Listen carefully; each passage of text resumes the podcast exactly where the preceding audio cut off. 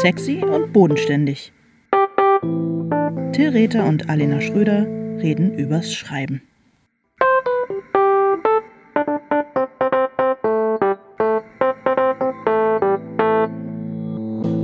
Hallo Till, Hallo Alena.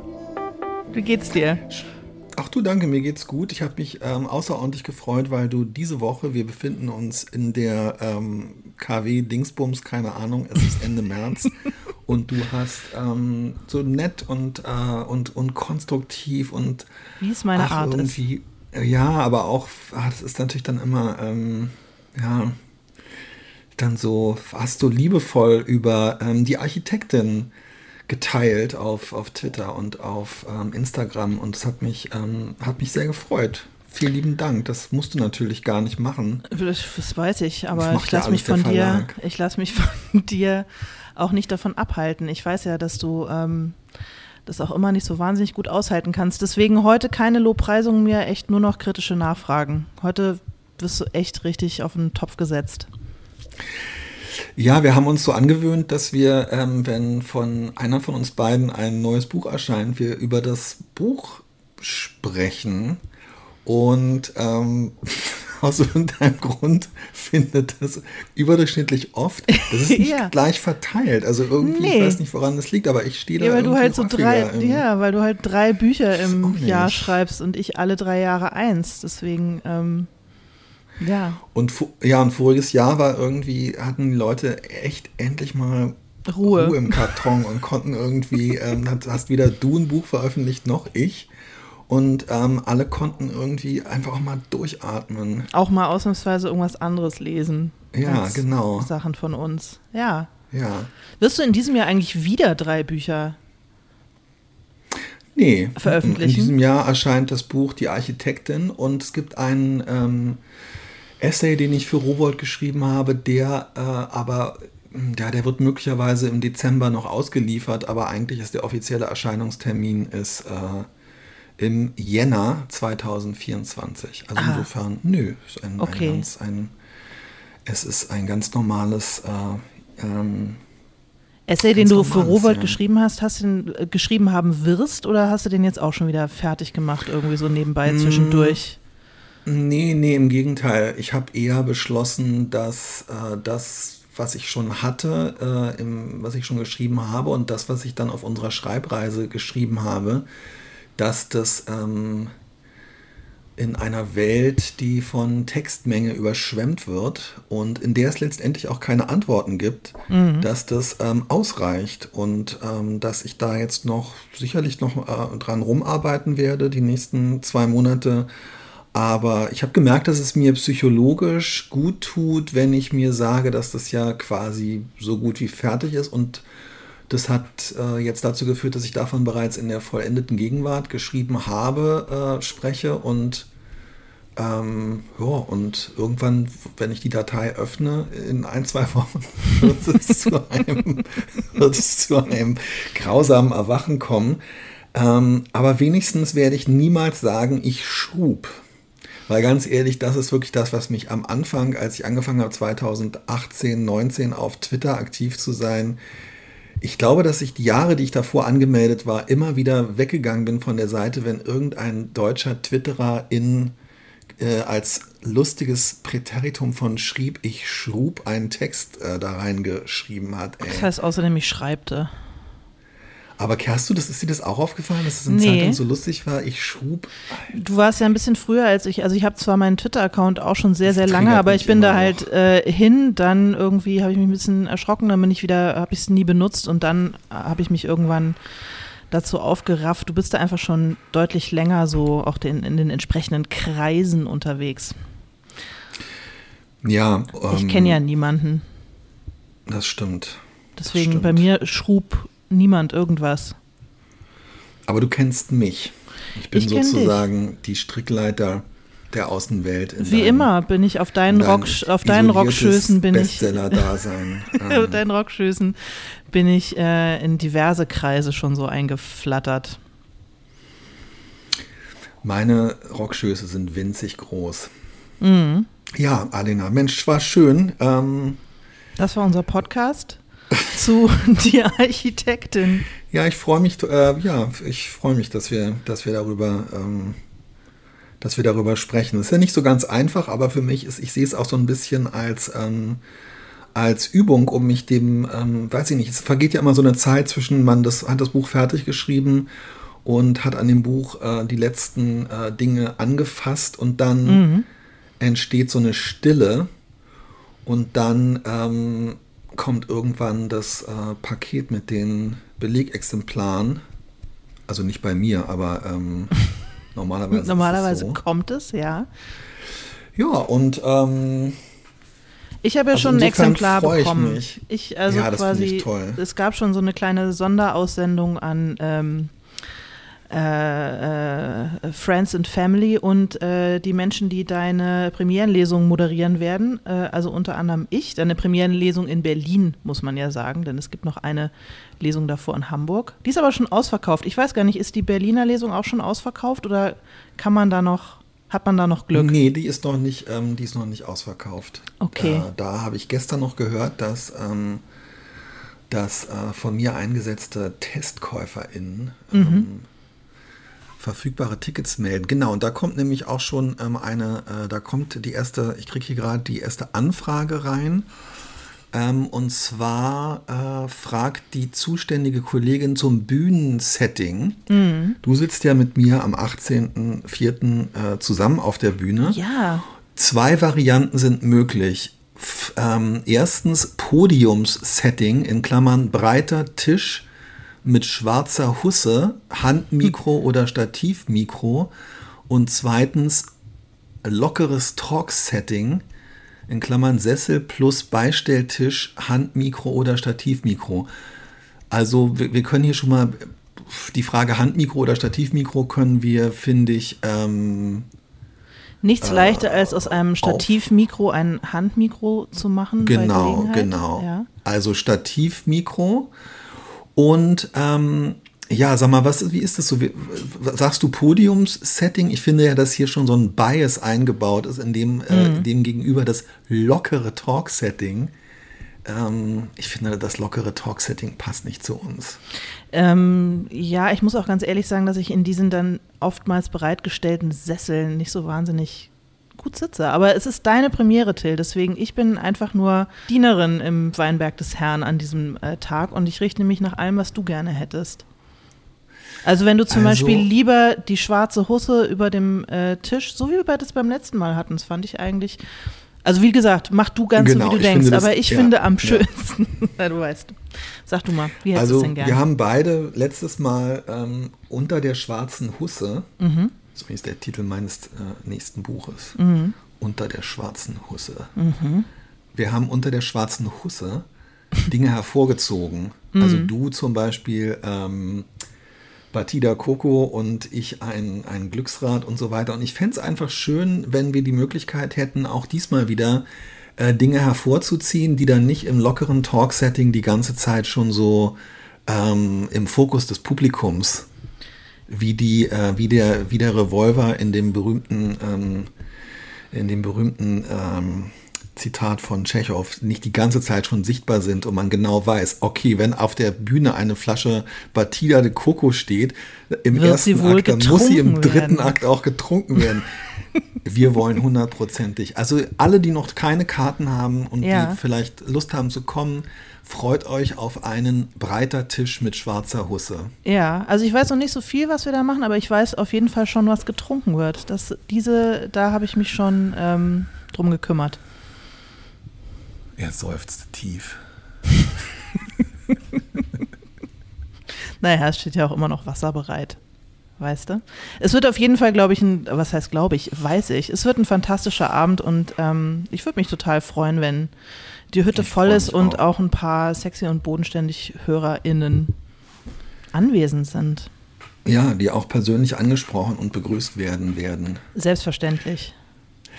Ähm, ja, ich habe natürlich mir das alles selber äh, eingebrockt, jetzt nochmal auf die Getränkefrage zurückzukommen, weil ich ähm, das Buch geschrieben habe und irgendwie versucht habe, mich äh, dem, dem Bild, was wir von den 70er Jahren haben, in, ähm, als in Westdeutschland oder in Westberlin sozialisierte mhm. Menschen, nicht zuletzt über die Getränke der Zeit wieder zu nähern. Und als das Buch fertig und abgegeben war, ist mir im Grunde genommen erst klar geworden, dass ähm, dass ich mir natürlich selber durch die Getränkeauswahl im Buch unter Umständen mit eingebrockt habe, was du auf die Lesung mitbringst. Und ich habe das dann so ein bisschen äh, Revue passieren lassen.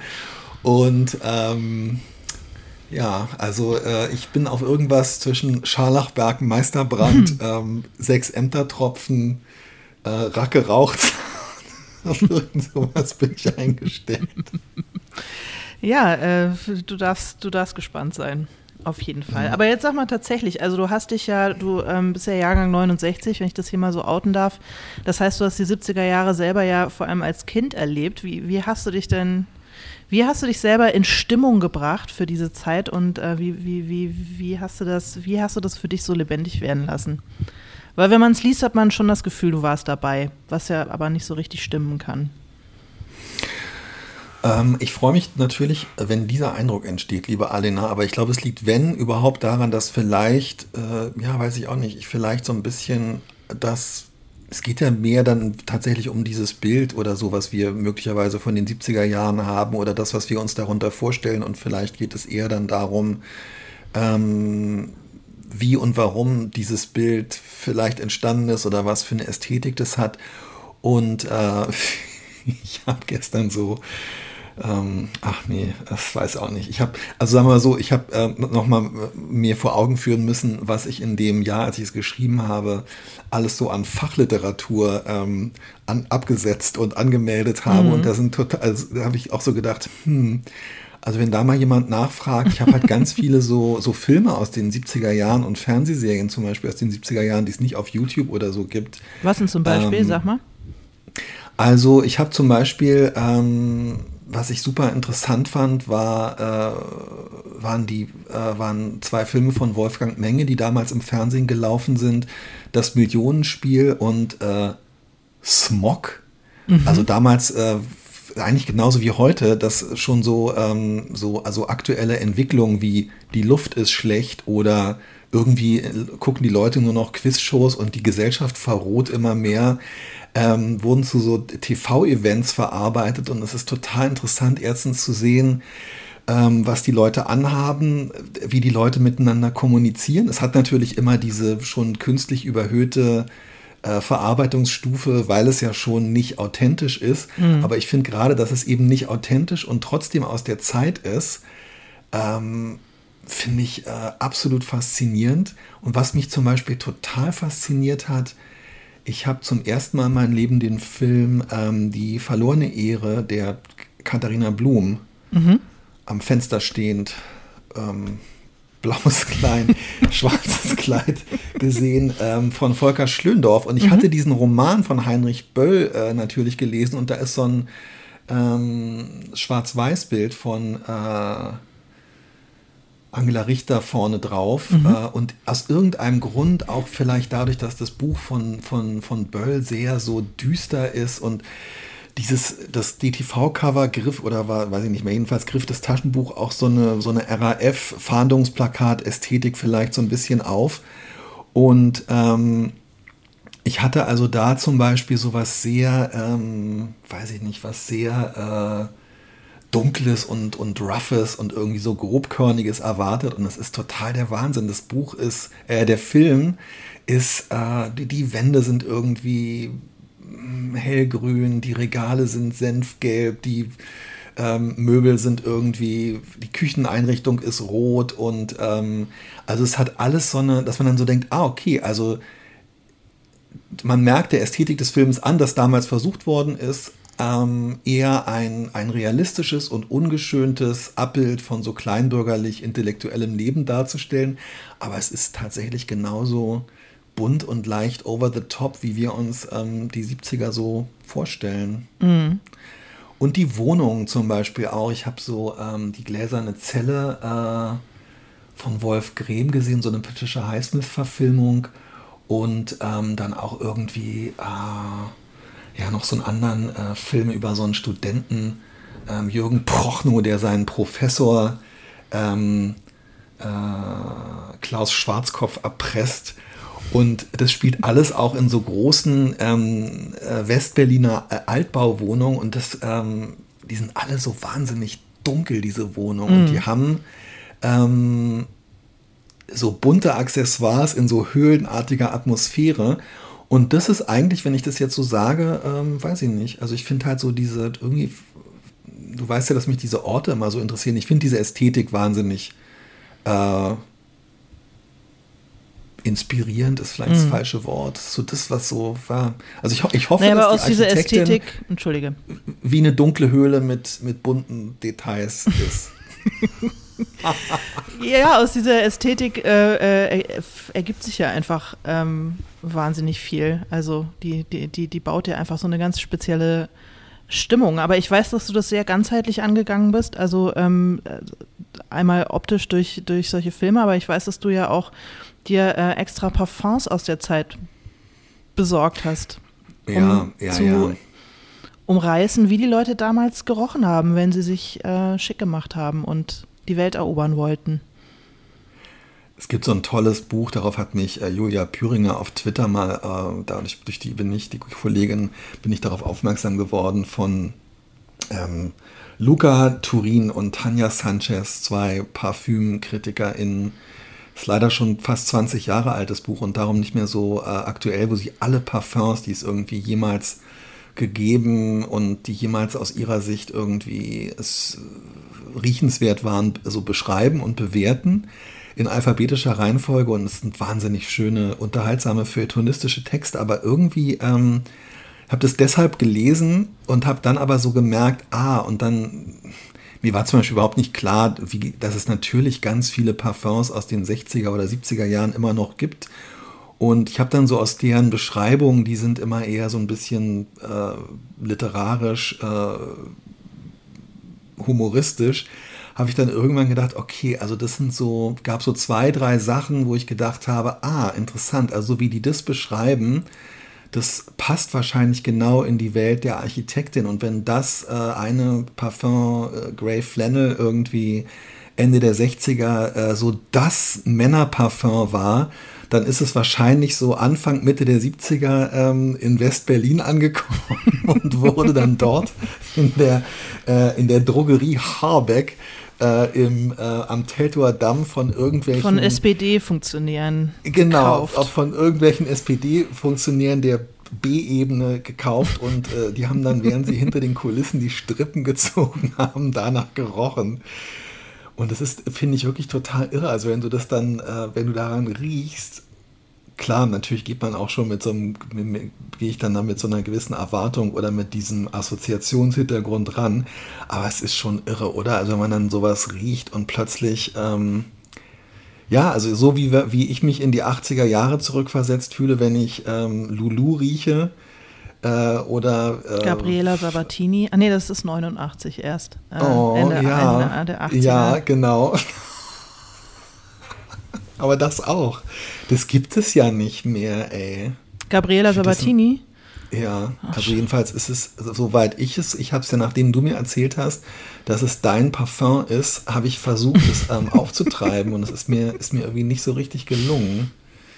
Also du kannst jedenfalls, du kannst, es läuft über die eigene Erinnerung. Also ich erinnere mich halt ja. daran, wie ähm, äh, MitschülerInnen nach äh, Lulu gerochen haben. Ja, Lulu, Lulu kenne ich auch noch oder nach Egoist. Mhm. Aber ähm, es funktioniert. Oh ja, mit Egoist habe ich auch äh, äh, ja. heftige Assoziationen, ja.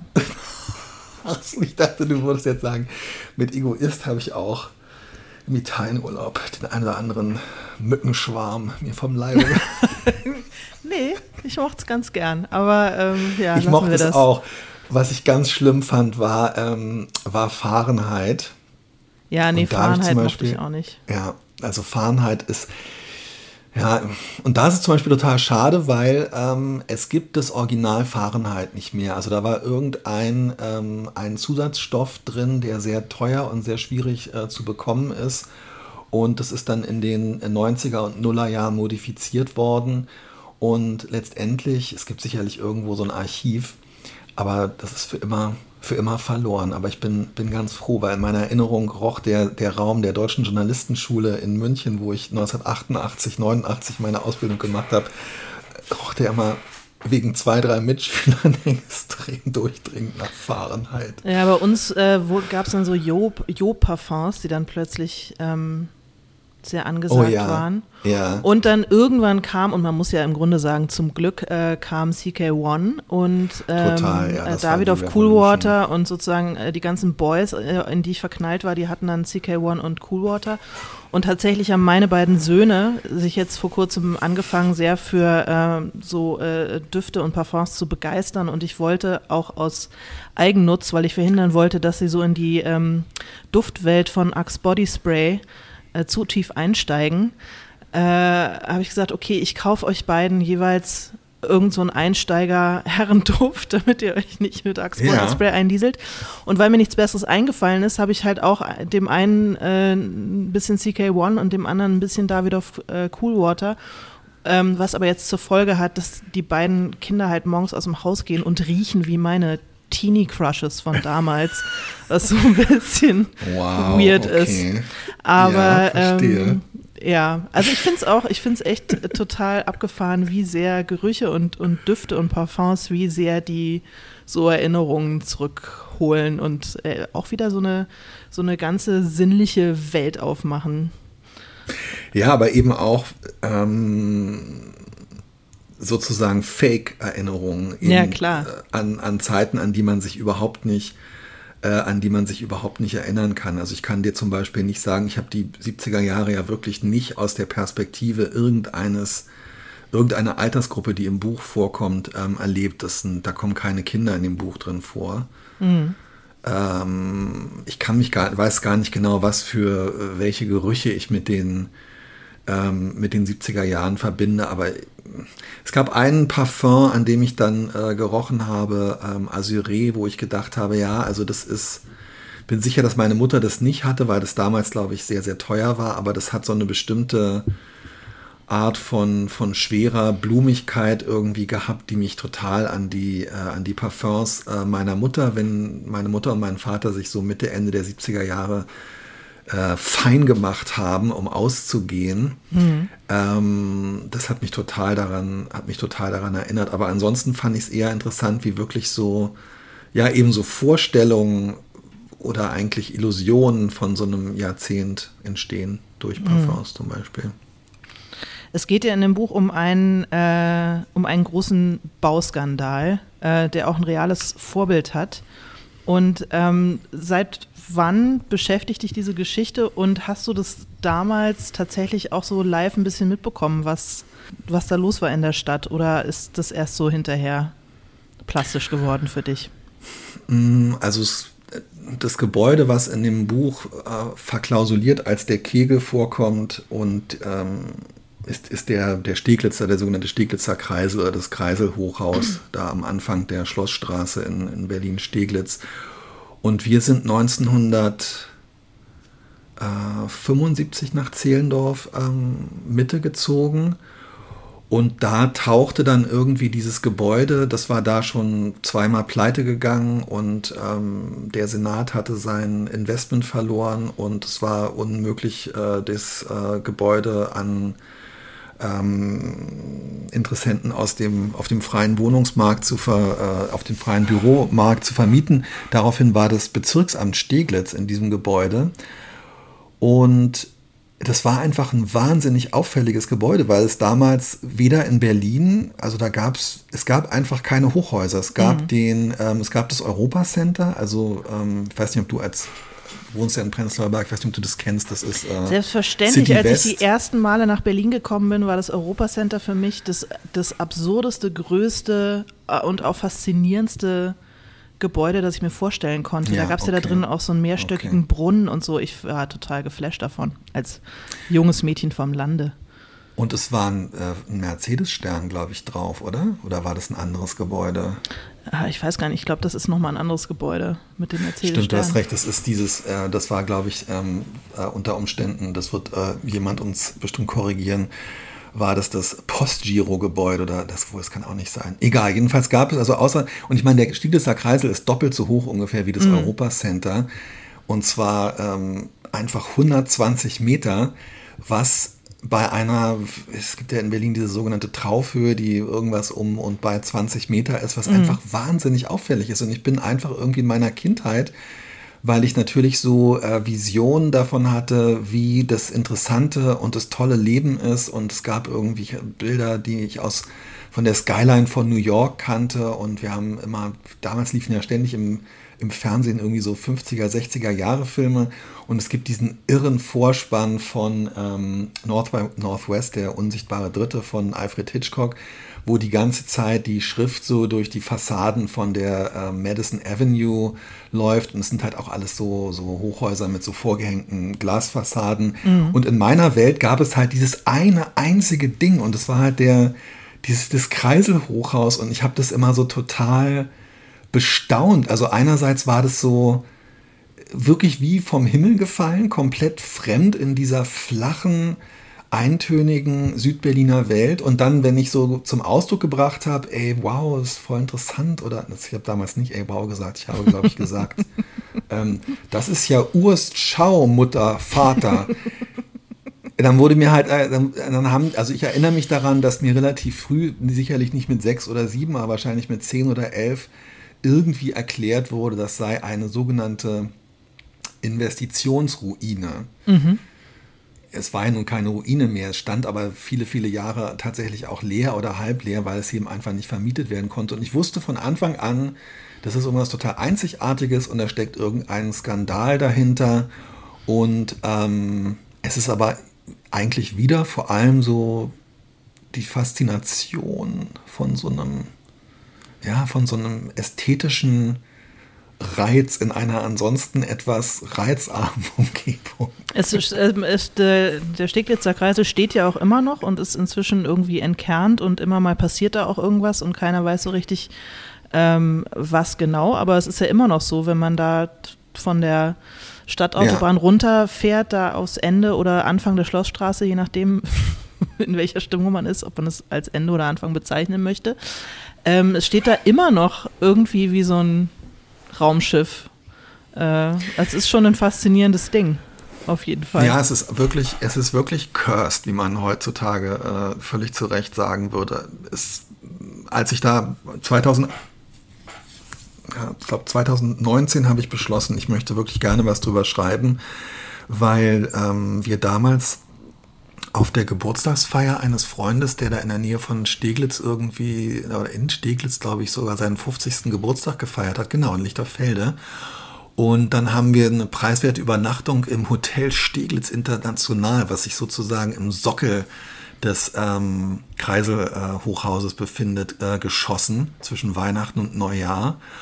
Und also diese, auch allein dieser ganze, dieses ganze Innenleben dieses äh, Hotels und ähm, dieses, dieses Sockelgebäudes war so absurd und aus der, äh, aus der Zeit gefallen. Also wirklich bis hin mit so, weiß ich nicht, so ähm, irgendwelchen Gummibäumen, die so, äh, die so niedrige Flure äh, säumen und ähm, irgendwelche gekachelten Vorräume von, äh, von, von Fahrstühlen und so, dass ich gedacht habe, ich möchte mich, glaube ich, einfach in diese Kreiselwelt mal begeben. Und da war der Kreisel, genau wie du sagst, war komplett schon entkernt und es gab unten ähm, so ein Verkaufsbüro und es sollten ähm, hochpreisige Eigentumswohnungen mit Blick über äh, Südwest-Berlin entstehen.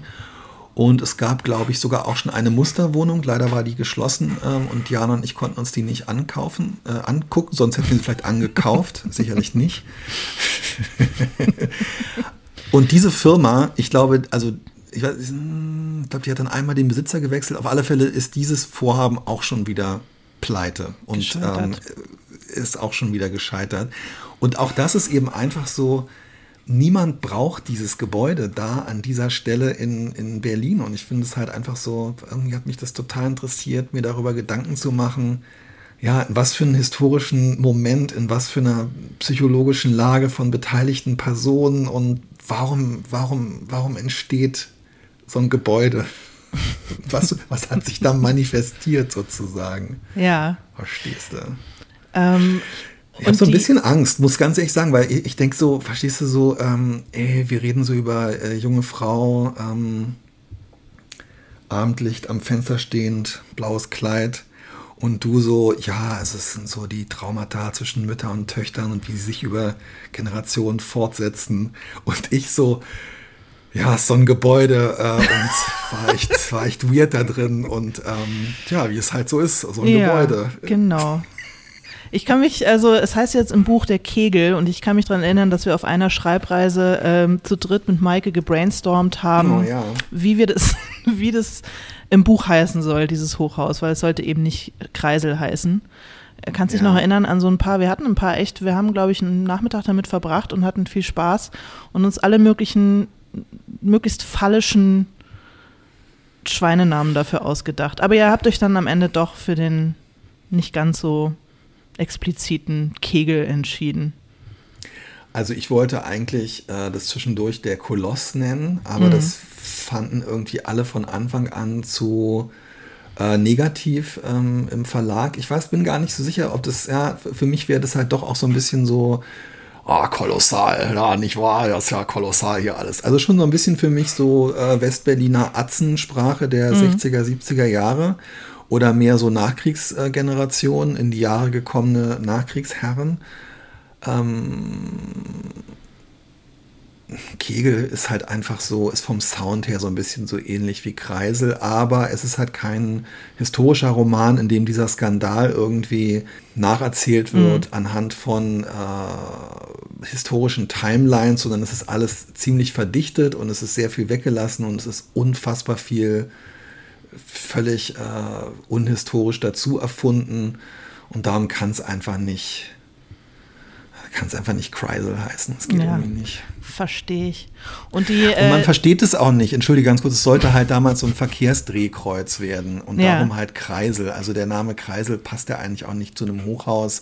Ja, Kreisel wäre irgendwie ganz nett gewesen. Am Anfang wollten wir das Buch sogar so nennen, weil natürlich da so ein bisschen so ja, man denkt auch an so ein Kinderspielzeug oder auch darum, dass sich irgendwie alles immer im Kreis dreht, aber es ist auch ein bisschen banal. Also Kegel ist schon gut und ich finde, die Architektin ist auch ein besserer Titel als äh, der Kreisel. Ja, lass uns äh, mal über die Architektin sprechen, die ich wirklich besonders liebe und ich kann mir vorstellen, dass sie dir auch besonders Spaß gemacht hat, die zu schreiben, weil es ja schon auch für die Zeit eine sehr ungewöhnliche Figur ist. Eine Frau, die Hochhäuser in West-Berlin baut. Das war eine ziemlich einzigartige Geschichte. Ja, es gab halt ähm, die Architektin Sigrid Kressmann-Schach, die ähm, mit ihrem Architekturbüro und ihrer Baufirma ähm, das Kreisel-Bauvorhaben an den Start gebracht und das Kreisel-Hochhaus äh, gebaut hat und ähm, die sich dann äh, unter anderem vor einem Untersuchungsausschuss äh, verantworten musste, warum sie nicht, äh, ob, ob die Pleiten äh, absehbar gewesen wären und warum sie nicht mit ihrem äh, wirklich, ich glaube, 35 Millionen äh, Mark, das war damals ganz schön viel Geld. Es hört sich mhm. heute nicht so viel an, aber ähm, das, warum sie damit nicht haftet und so weiter. Also das gibt diese reale Person und ähm, ich habe am Anfang eigentlich äh, so das Buch um diese Figur herumgeschrieben, weil ich gedacht habe, das ist vielleicht interessant, wenn alle, wenn, wenn diese Figur immer nur aus der Sicht von anderen wahrgenommen wird und sich dann so ein bisschen so ein kaleidoskopartiges Bild ergibt und man aber nie so in ihrem Kopf ist. Und es lag auch wirklich daran, dass ich dachte, ich kann und möchte eigentlich so einer historischen Figur nicht zu nahe treten. Mhm. Und das will ich auch irgendwie nicht. Vor allem will ich die auch nicht beurteilen und nicht verurteilen. Und ich habe dann aber beim Schreiben gemerkt, das entfernt sich so weit von irgendeiner Art von ja, so historischem, historischem Anspruch oder so.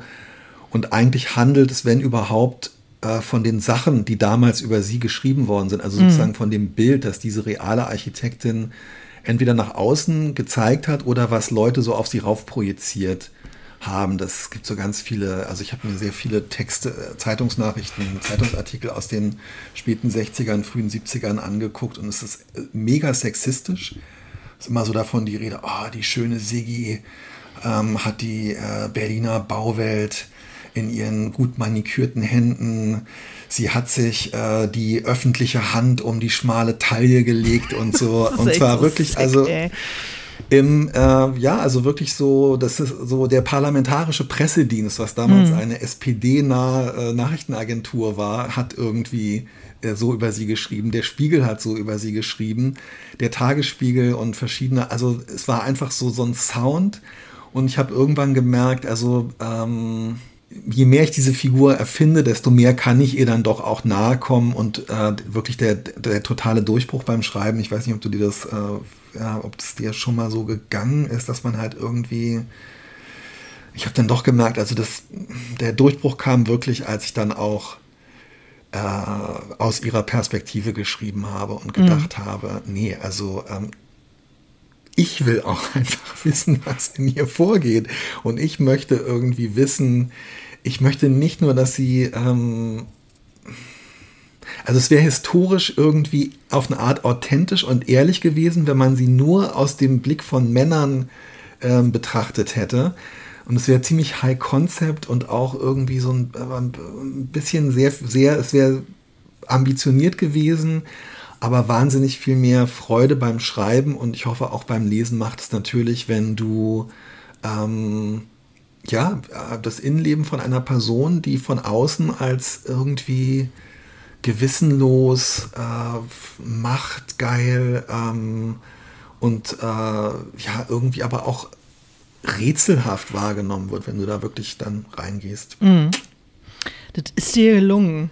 Äh, Mann, ey, ich hoffe es und irgendwie, ja, also ähm, ich mag sie auch wirklich sehr und ich sag dir aber auch ganz ehrlich, also ähm, ich habe bis zum Schluss, und damit meine ich wirklich so bis zur letzten, ähm, bis zur letzten Textfassung habe ich irgendwie gefragt, wäre es nicht, habe ich mich gefragt, wäre es nicht irgendwie doch, hätte ich nicht doch ein anderes Buch schreiben soll können, wo ich mit ZeitzeugInnen, Familienmitgliedern und so weiter von Sigrid Kressmann-Schach gesprochen hätte und dann einen dokumentarischen Roman geschrieben habe. Aber ähm, die, ja, hättest du auch machen können, aber das wäre ein völlig anderes Buch geworden. Und ich finde, es ist, ähm, also es ist in jedem Fall ein Denkmal, dass man vielleicht nicht ihr, aber diesem Frauentypus, wenn man so will, ähm, dass du dem gesetzt hast. Ich finde es ich find's toll. Und ich finde, man kommt dieser Figur äh, sehr nah, aber eben nicht zu nah. Und ich finde es total gut. Also es gibt ein, ein, so eine komische, der Spiegel hat damals wirklich, wobei es machen sie ja heute auch wieder, äh, siehe Peter Altmaier, mhm. also hat damals schon so ähm, Home Stories veröffentlicht. Mhm. Und es gibt von 1968 und 69, glaube ich, ähm, so eine Home Story äh, über Sigrid Kressmann-Schach, wo dann am Ende auch ihre damals, glaube ich, 16 Jahre alte Tochter ähm, zu Wort kommt und die Tochter also der, diese, das ist ja der, wie alle Spiegelartikel damals anonym, aber man kann, glaube ich, mit Sicherheit sagen, der Autor. Ähm, man merkt den Text so richtig an, der Autor ist irgendwie ganz schön ratlos, was jetzt hier eigentlich abläuft und woher plötzlich diese Frau kommt, die irgendwie in West-Berlin Millionen in die Hand nehmen kann das war der Beginn der Kreiselbauphase und der Genehmigungsphase und die wirklich äh, das höchste Haus der Stadt bauen kann und die hat das nächste, das größte Einkaufszentrum der Stadt, hat sie auch schon ähm, in der Pipeline und so weiter. Und dann wird am Ende bei dieser Home Story ähm, kurz die Tochter von Sigrid Kressmann-Schach zitiert mit den Worten, ja, meine Mutter äh, ist, eine, äh, ist eine Art Emanze oder ist eine richtige Emanze. Also jedenfalls kommt das Wort Emanze drin vor. Mhm. Und man merkt dem Text so richtig an, wie erleichtert der Autor ist, dass er das Ganze ähm, damit so abbinden kann. Also dass er irgendwie dann am Ende noch eine etwas originelle Schublade für die Frau gefunden hat. Ich glaube nicht, dass es für die Figur im Buch die richtige Schublade ist, aber ich erzähle es eigentlich, weil ich, ja, ähm, ich meine, die Tochter von Sigrid Kressmann-Schach, die nicht so wahnsinnig, äh, also die ist eigentlich aus meiner Generation, würde ich sagen, ungefähr, ein bisschen älter ja doch älter, aus den 50er Jahren geboren. Falls die das Buch liest, hoffe ich, würde ich hoffen, da würde ich mir irgendwie wünschen, dass die denkt, okay, ähm, das ist definitiv nicht meine Mutter und ich bin vielleicht erleichtert, weil es hat weniger mit meiner Mutter zu tun, als ich hätte denken können. Aber ähm, ein paar Sachen sind. Die, na, aber vor allem würde ich zum Beispiel hoffen, dass dann die Person, dass Leute, die Sigrid Kessmann-Schach gekannt haben, vielleicht denken, naja, das ist sie natürlich nicht, aber irgendwie ist das eine gute Figur in dem Buch. Und ich meine, es ist nicht moralisch eine gute Figur oder politisch eine gute Figur oder, ähm, sondern die, die, wenn es gelungen ist, lebt sie irgendwie jenseits dieser Kategorien, hoffe ich. Absolut. Und sie ist ein sehr schönes Beispiel dafür, wie, ähm, wie Männer auf machtbewusste Frauen reagieren, nämlich mit so einer Mischung aus Faszination und Ratlosigkeit und, ähm, und hier und da auch Aggression. Und ich finde Genau, die dann umschlägt in Aggression, ja. ja, ja. Und äh, ja, mir hat es, mir hat es große äh, Freude bereitet. Es gibt ja noch einen anderen großen, sie hat ja noch einen Anta ich weiß nicht, ob wirklich einen Antagonisten, aber der, ein, der eigentliche Held in der Geschichte ist ähm, ein junger Journalist namens Otto, der äh, beim Spandauer, jetzt habe ich es vergessen, Volksblatt? Spandauer Volksblatt. Beim Spandauer Volksblatt arbeitet. Ähm, und viel von dem Buch spielt ja in dieser Zeitungsredaktion und äh, das ist ähm, das ist auch sehr plastisch und ich äh, habe mich gefragt, ob du eigentlich so eine Art von Lokalzeitungsredaktion eigentlich noch tatsächlich live erlebt hast. Also Total, halt die Setzer ja. miteinander streiten und ja, äh, ja. Äh, und wo es halt wirklich noch so nach Druckerschwärze äh, riecht und Leute auf Schreibmaschinen hacken. Das hat ja, so ein bisschen was, ähm, ja, so wie ich Journalismus eigentlich nur noch aus Filmen kenne und noch so ein ganz mini kleines bisschen aus meiner äh, Kindheit aus familiären Gründen, aber mhm. nicht selbst als aktiver Teil. Erzähl mal.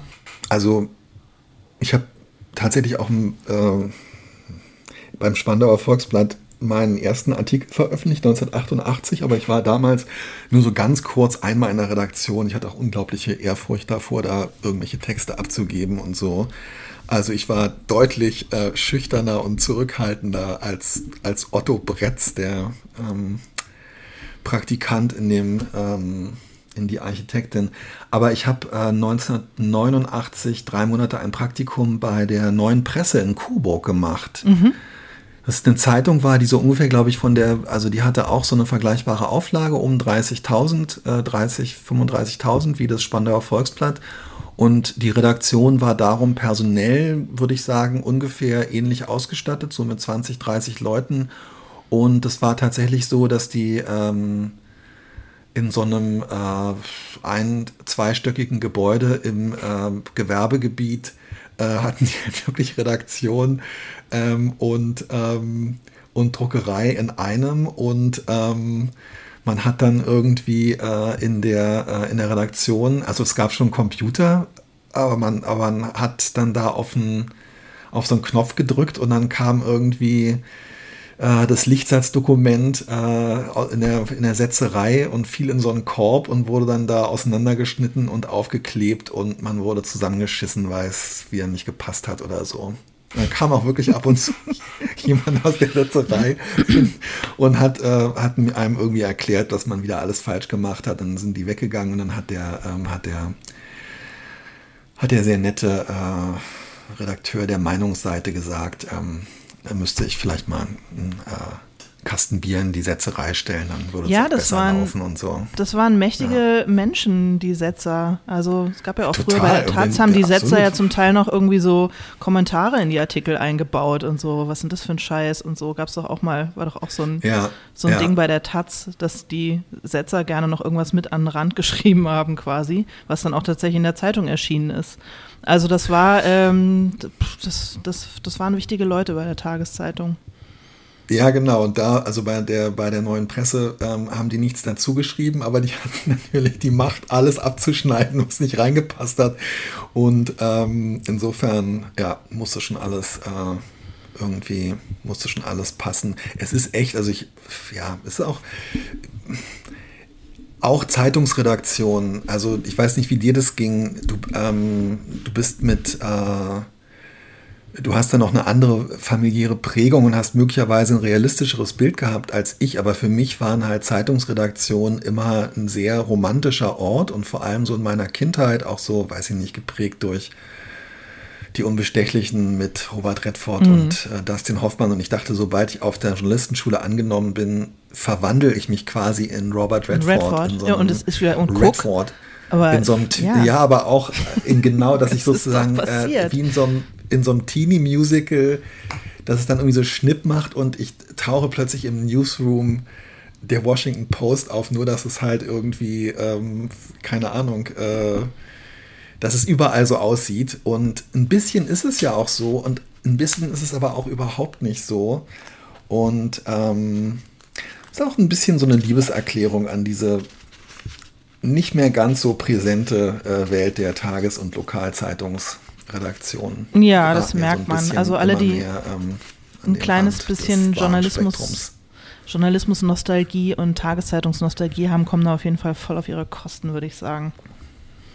Würdest du eigentlich sagen, äh, mir ist es jetzt doch so. unangenehm. Ja, Entschuldigung. Ja, ich wollte gerade sagen, unangenehm? wir müssen jetzt mal auf die ganze Zeit über mich zu meinem Buch zu reden. Ja, sorry, da musst du heute durch. Das ist der, das ist, äh, das ist heute ah. das Thema. Sorry. Ganz zum Schluss erzähle ich noch was über mich, wenn du möchtest. Aber, ähm, oder ich kann ja vielleicht einen kleinen Einschub machen, apropos Spandau, weil wir gerade in Spandau sind. Es ist ja was, ähm, wir reden ganz kurz über mich, ja, nur dass du durchatmen kannst und äh, dann geht es aber nochmal weiter mit dir. Ja. ja. und zwar ähm, habe ich jetzt endlich äh, meinen Durchbruch als äh, Hauptstadtautorin, weil zweieinhalb Jahre nachdem Junge Frau am Fenster stehend erschienen ist, ich am 21. April, also drei Tage nach deiner Buchpremiere, meine aller, allererste, und zwar überhaupt meine allererste Lesung in Berlin habe. Ich habe sieben Nein. Bücher geschrieben und am 21. April wird die allererste Lesung in Berlin stattfinden, im Trendbezirk Spandau. Und, ähm, und ich freue mich total darüber. Ich habe es endlich geschafft. Weil es gab für junge Frau damals keine Buchpremiere wegen, äh, wegen Pandemie und es hat einfach, und ich war wirklich überall, ich habe bestimmt über 50 Lesungen gemacht mit dem Buch, aber nie eine in Berlin. Es gab nie eine in Berlin und das ist jetzt die aller, allererste und ich bin, ich freue mich irgendwie mega. Ja, kann ich total verstehen. Darüber. Wie, äh, wie krass Durchbruch. ist das, ey. Endlich Ich meine, du bist, du hast noch vier Kapitel mhm. von, ähm, bei euch ist es immer so unheimlich still. Und äh, endlich die erste Lesung in Spandau bei Berlin, wie die Spandauer angeblich sagen, was aber, glaube ich, wirklich überhaupt nicht stimmt. Das ist so ein Klischee, mit dem ich aufgewachsen bin. Mhm. Ich halte das, für ein, halte das für ein Gerücht. Ja, aber es ist Berliner Stadtgebiet. Ich hatte mal eine Lesung in Teltow, aber Teltow ist ähm, Brandenburg. Teltow, Teltow ist Total, Brandenburg, ja. ist nicht mehr Berlin. Spandau ist Berlin. Und ähm, ja, ich freue mich oh Mann, mega. Ey. Ja, endlich, endlich da, Berliner da Autorin. Da komme ich auch, glaube ich, hoffe ich. Ja, mach das. freue ich mich. ja, dies ist aber nur ein kleiner Einschub. Ich möchte noch eine Sache. Ja, es ist sehr lustig, weil ich habe ähm, am 20. April äh, noch mal eine Krimi-Lesung in einer Hamburger Bücherei und ich so, ja, also da erscheint ja, erscheint ja kurz vorher, also mein neues Buch, ja. Ja, ähm, ist auch ein Krimi? Naja, nee, aber ist ja ganz äh, schon auch ein tolles Ding, also ganz neu dann so. Ja, ähm, also wie gesagt, Krimi-Lesung. Ah, okay. Und dann werde ich schön nochmal Hausbruch ähm, ja. rausholen und, ähm, und freue mich aber auch drauf, ehrlich gesagt, weil das, ähm, das ist schön. Ja, das ist Krimi-Lesungen sind auch schön. Ich möchte aber noch einmal zurückkommen auf die Architektin, dieses fantastische Buch. Und zwar ähm, ist mir beim Lesen nochmal aufgefallen, wir haben ja hier mal eine ähm, ganze Folge gemacht über das, äh, äh, über das Thema Heldinnenreise. Äh, ja. In Abgrenzung zur Heldenreise. Und Otto äh, geht ja tatsächlich auf Heldinnenreise. Also er ist eben nicht der einsame Held, der äh, gegen den übermächtigen Gegner kämpft, sondern es geht für Otto eigentlich darum, dass er eine Familie verliert und eine Familie findet. Und äh, das ist mir irgendwie gestern so beim drüber nachdenken erst so aufgegangen, dass du äh, das so gemacht hast. Und ich freue mich total darüber. Das Ey, hast du schon auch absichtlich gemacht, oder? Oder es hat sich das so organisch ergeben? Ähm, nee, und ich würde sogar sagen, also ich weiß nicht, ob du ab und zu sexy und bodenständig, äh, du hörst es ja mehr als alle. Ey, ich höre es, okay, das ist jetzt voll das Outing, ich höre es tatsächlich selber manchmal zum Einschlafen. Ja, Oh, ich wirklich ich nicht manchmal, schlafen kann, wenn ich meinen eigenen ich manchmal bei Ich, ich höre es manchmal bei langen Autofahrten, wenn ich, ähm, wenn ich irgendwie gerne ähm, ein vertraute äh, Stimmchen um mich haben will. Oh, ich glaube, meine eigene. Guck mal, so, so offen sind wir. Ich glaube, ich glaube, alle Podcaster machen das, alle PodcasterInnen und wir sind die Einzigen, die es mal offen zugeben, dass man ab und zu auch mal seinen eigenen Podcast hört. Also ja. wie so eine Eigenurintherapie. Ich glaube zum Beispiel vor allem diese beiden Typen von der Zeit, die immer diese zwölfstündigen Podcasts äh, machen. Ich glaube, die machen das wirklich so, dass sie diese Podcasts machen und dann äh, die restlichen äh, Lebensstunden, die sie haben, hören die sich die einfach mehrfach immer nochmal an. Ja, und ich glaube, dass ich glaub, die manchmal am Sonntag ihre Familie versammeln vor dem Phono-Gerät und sagen, so Freunde, neue Folge, alles gesagt ist draußen, 13,5 Stunden, ab geht er der Peter und dann äh, müssen die Kinder sich das anhören, auf Schallplatte. Oh, ich dachte, und dann setzen sie sich Kopfhörer auf und die hm. Familie hm. muss ihnen zugucken. Oder so, ja. Nochmal anhören. Jedenfalls habe ich tatsächlich auch, ähm, ja, ich glaube, als wir über die Heldinnenreise äh, gesprochen haben, über dieses Buch von Gail Carriger, habe ich, ähm, wenn ich mich richtig erinnere, angekündigt, dass ich das jetzt einfach knallhart äh, abarbeiten werde beim nächsten Mal. Ja. Und ähm, ich, ja, also habe da auch kein Problem damit. Ich würde wirklich sagen, also ich habe mir am Anfang tatsächlich sogar so ein Schema gemacht und habe dann gemerkt, mh, mm, ja, ich habe dann den Plot noch mal ein bisschen verändert, aber es ist tatsächlich wirklich so, dass ich gedacht habe, nee, das wird genau so sein. Ähm, eine Hauptfigur wird am Anfang eine Familie verlieren, eine Familie dazu gewinnen.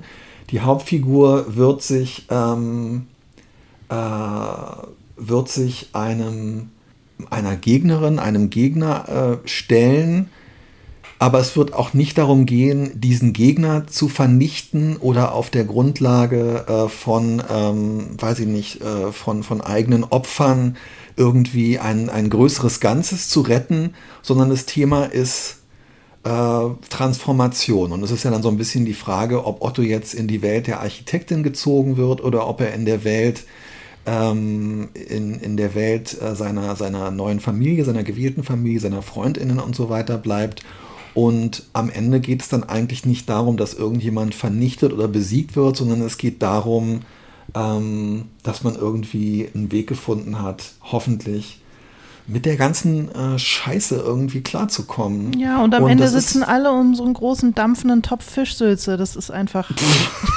das ist einfach wunderbar. Am Ende, also ich habe neulich. Äh, nicht, mit wem ich darüber gesprochen habe. Irgendwie, ich glaube mit Katharina Rottenbacher, mit der Lektorin. Ähm, irgendwie im Nachhinein bereue ich doch ein bisschen, dass die eine, dass die eine Figur tot geht. Aber was soll man machen, ey? Tja, bisschen Schwund ja. ist immer. wow. Ja, aber ich, ganz ehrlich, was mich auch wahnsinnig, was mich wirklich wahnsinnig äh, freut, und das ist eine der Sachen, die du irgendwie, ähm, die ich wirklich dir, ich habe dir, ich habe dir viele Sachen zu verdanken.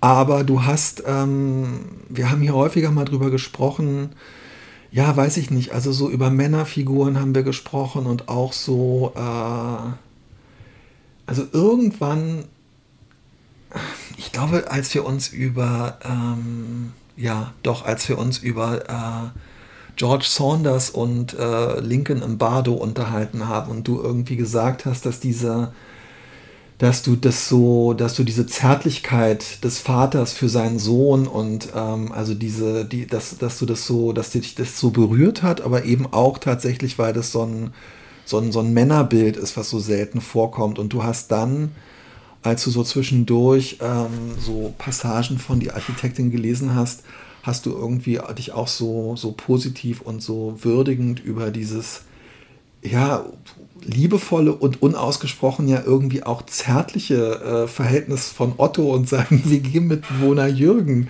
ja. ähm, geäußert und irgendwie hat mir das total, hat mir das total gut, äh, hat mir das total gut gefallen und ähm, hat mich sehr gefreut, dass du das, dass du das, äh, dass du das ähm, gefunden und ähm, auch für gut befunden hast. Ja, das war mir ja, es gibt, es gibt irgendwie, es gibt irgendwie eine, äh, ja, es gibt so eine zärtliche, äh, äh, ja, ähm, ich würde jetzt gar nicht unbedingt sagen, so, ähm, äh, queer oder homoerotisch aufgeladene, aber irgendwie einfach so eine, so eine etwas kuschelige Männerfreundschaft. Ja, es gibt also so, genau, es gibt so eine Freund, freundschaftliche Körperlichkeit, die aber eben nicht irgendwie sexuell aufgeladen ist oder irgendwo, wo man denkt, oh, na, läuft da was oder so, gar nicht. Und das finde ich, ähm, das hat, das hat mir besonders gefallen, weil sowas einfach super selten erzählt wird und unter weiblichen Freundschaften halt viel öfter vorkommt. Und warum sollte das nicht genauso bei Männern auch mhm. vorkommen? Ich würde es Männern auf jeden Fall wünschen. Ja, genau. Und ich glaube, es geht, aber auch das, also beide haben ja auch noch so was Kindliches. Und ich glaube, mhm. ähm, dass Otto äh, tatsächlich sich auch möglicherweise äh, in seiner Sexualität noch nicht so, so klar ist. Jedenfalls ist das, glaube ich, das, was, ähm, was in dem Buch steht. Mhm. Also ist aber nicht so, ist aber nicht so wichtig. Es gibt aber auch Sexszenen. Das ist ja auch so ein Thema, was immer wieder hier äh, wo, oh, glaube ja. ich, mittlerweile auch der Eindruck entstanden ist, äh, dass wir irgendwie die mega prüden AutorInnen sind und das immer vor uns herschieben, aber ich habe mir eigentlich, ähm, also ich kämpfe da echt mit, mit Händen und Füßen äh, gegen an. Ja, in dem Buch ist, also ja, kann, man, kann man so sagen. Äh, ja, es geht, um ein, es, es geht um ein phallisches Gebäude und das äh, setzt im Grunde ja schon den Ton. Ja, aber es geht halt tatsächlich irgendwie auch, ähm, ja, tatsächlich, also dieses, äh, das, das Phallische dieses Gebäudes und auch so diese, äh, dieses zotig aufgeladene der damaligen Zeit, jetzt komme ich wieder zum Anfang zurück, was ich für mich eben selbst noch in diesem Archivstudium, in diesen anzüglichen Formulierungen in der Berichterstattung ähm, über den Kreiselskandal und über Sigrid Kressmann-Schacht niederschlägt. Ähm, ja, das äh, versuche ich natürlich gebrochen, auch im, dass es auch im Buch irgendwie vorkommt. Gibt ja auch so, es ist wirklich absolut verblüffend, weil es damals ähm, im Nachklapp dann und als dann dieser ganze Skandal, also als das Haus, pleit, die Kreiselbau AG pleite war, das Haus, äh, das Haus nicht vermietbar war und sich dann irgendwie die Frage stellte, wer im Senat hat jetzt hier eigentlich wann welches äh, ähm, welches Gutachten durchgewunken und wer hat eigentlich wann welchen Vertrag unterzeichnet. Und dann wurden halt wirklich so, ähm, ja, so gemeinsame Übernachtungsbesuche äh, äh, ähm, und mhm. Aufenthalte mhm. der Architektin mit ähm, äh, Partei- und Senatsfunktionären in Braunlage und in Portugal in der Presse aufgearbeitet und dann wirklich, also ich meine, die Genüsslichkeit, mit der das Wort Bettgeschichten mhm. dann da immer äh, vorkommt und wie dann darüber spekuliert wird, ob sie in einem Bett oder in zwei Betten und wie weit die Betten voneinander entfernt standen, wirklich absolut. Ähm, Verbindungstüren absolut, zwischen Hotelzimmern ja, geschlossen oder nicht verschlossen. Ja, ganz genau, Na, ganz genau. Grrr. Also so eine, so eine verklemmte, ähm, so eine verklemmte äh, ja, wir, wir, wir luschern mal so ein bisschen durch Schlüsselloch-Mentalität, die ähm, aber damals, weil man es, glaube ich, noch nicht so lange gemacht hat in der Presse, heute ist es ja völlig normal, aber damals so Ende der 60er hatte man, glaube ich, erst so seit drei, vier, fünf Jahren das, das Gefühl, man könnte jetzt über Bettgeschichten und so weiter schreiben und ähm, es hat wirklich so einen ganz, ganz schrecklichen Sound und äh, ich muss sagen, das war eine der schönsten Sachen, mir dann zu überlegen, naja, okay, also diese Presseberichte aus der Zeit ähm, enden immer an diesen Schlüssellöchern und an der Frage nach den Verbindungstüren und so und sich dann auszumalen in dieser fiktiven Welt, was wäre dann da wohl wirklich äh, hinter diesen Schlüssellöchern passiert und war es in Wahrheit viel interessanter und viel aufregender oder war es viel weniger aufregend und darum noch interessanter? Tja. Ja, ihr könnt es lesen, ähm, weil wenn dieser Podcast on air geht, dann äh, ist das Buch wahrscheinlich schon im Handel oder wenigstens kurz davor im Handel zu sein. Und, ja, doch, bestimmt. Ich ja. hoffe es, ja. Und du hast hoffentlich auch deine, äh, deine Exemplare bekommen, die dir vertraglich zustehen. Verdammt nochmal. Und ja, kauft das. Es ähm, macht große Freude. Und wenn ihr könnt, kommt doch zur Buchpremiere. Am 18. April in Berlin. Findest du es eigentlich irgendwie total geil, dass man bei Eventim seinen eigenen Namen eingeben kann und dann kann man da Tickets buchen und dann kriegt man so ein Konzertticket und da steht dann dein Name drauf. Nee, ne, du findest es nicht so geil, aber ich habe mich total es, gefreut. Es gehört zu den Sachen, die tatsächlich irgendwie so wie, wenn dann manchmal zum Beispiel äh, Julia Becker auf Twitter schreibt, dass äh, sie gern sexy und bodenständig hört und ich mir plötzlich wirklich so ein bisschen das Herz in die Hose rutscht. Das gehört so zu den Sachen, die ich mir nicht so gerne zu, bewusst mache. Also ich weiß ja. es total, ähm, ich weiß es auf einer sehr elementaren Ebene zu schätzen und ähm, ich appreciate es und aber es erfüllt mich auch mit einer, also irgendwie, ich, ich, äh, ich will auch nicht genau drüber nachdenken. Ja, das ehrlich, verstehe ich gut, geht mir auch so, aber deswegen mache ich das in dem Fall für dich. Ich habe ja Karten gekauft, um sie zu verschenken und als die äh, kamen und eben halt aussehen wie so Konzertkarten für Mariah Carey oder so und dann steht dann da halt Till Rether, die Architektin, da, da war ich ganz äh, erfüllt und war ganz stolz irgendwie und fand es irgendwie geil und dachte, ach guck oh. mal, mein Tilly. Oh, aber eigentlich müsste natürlich stehen Rether und Alina Schröder oder ähm, äh, Special Guest oder so. Ja, ich bin ja nur zum Unterbrechen eingekauft. An Na Gott sei Abend. Dank, ist auch wichtig. Ja. Na, mal gucken, ob es mir gelingt. Sehr schön, Till. Das, ähm, das war's. Guck mal, nächstes Mal reden wir nur noch ab und zu über dich. Naja, also nächstes Mal ähm, werden wir auf alle Fälle ein Thema finden, was damit zu tun hat, dass du dein Buch dann zu Ende geschrieben hast. Die, nächste, den First Draft. nächste Woche. Wir werden nicht nächste Woche podcasten, sondern wir werden ähm, im April nochmal podcasten und ich glaube, ich glaube, bis dahin ist es soweit, Alena. Mm, okay, alles klar. Ja, ich äh, lasse es mir anspornen ähm, sein. Ich habe dir gestern also ja, ich habe dir gestern ja geschrieben, dass ich, ähm, dass ich die 300 Seiten Marke überschritten habe. Man setzt sich ja selber immer so komische. Also ja. diese 100er Schritte sind für mich auf äh, irgendwie so Zielmarken. Das ist aber komplett random, ist eigentlich scheißegal. Äh, und gestern habe ich die 300 Seiten voll gekriegt und ähm, jetzt fehlt noch ein kleines bisschen, aber ich habe es bald geschafft. Ja, dann ist es fertig. Ach super. Ja. Ich freue mich total drauf. Freue mich wirklich sehr drauf. Vielleicht schaffen wir es ja wirklich, unabhängig davon, dass wir jetzt am 18. April auf dem Pfefferberg zusammen auftreten. Ich würde ja wirklich wahnsinnig gerne mal mit dir zusammen. Äh, das wäre so schön. Machen. Ich will ja. das auch. Das muss, äh, das muss irgendwie drin sein. Wer das hier hört und Lesungen veranstaltet, möge uns das bitte zusammen einladen. Ja, es ist der perfekte Sommer, um das, ähm, um das zu machen. Ja. Und ähm, ich glaube tatsächlich auch, dass die beiden ähm, dass die beiden Bücher auf eine Art äh, miteinander kommunizieren. Ja, das glaube ich auch, weil sie spielen gar nicht in so unterschiedlichen Zeiten. Ja, und es geht eben in beiden Büchern um diese, ähm, um diese Lebenswege der 60er, 70er, 80er Jahre, die auf eine so unfassbare Art und Weise noch durch die Nachkriegs- und mhm. noch deutlicher einfach durch die Kriegszeit geprägt sind. Also durch ja. diese unglaubliche Nähe ähm, von, von Schuld und, und Verbrechen und Verdrängung. Äh, krass. Ja, stimmt. Das war zur äh, Zeit der Architektin halt krass, sage ich, weil es war zur Zeit, äh, in der dein Buch spielte, alles erst 30 Jahre her und so wie jetzt die 90er. Es ist einfach ähm, ja, alles noch ja, ganz ja. schön nah und präsent.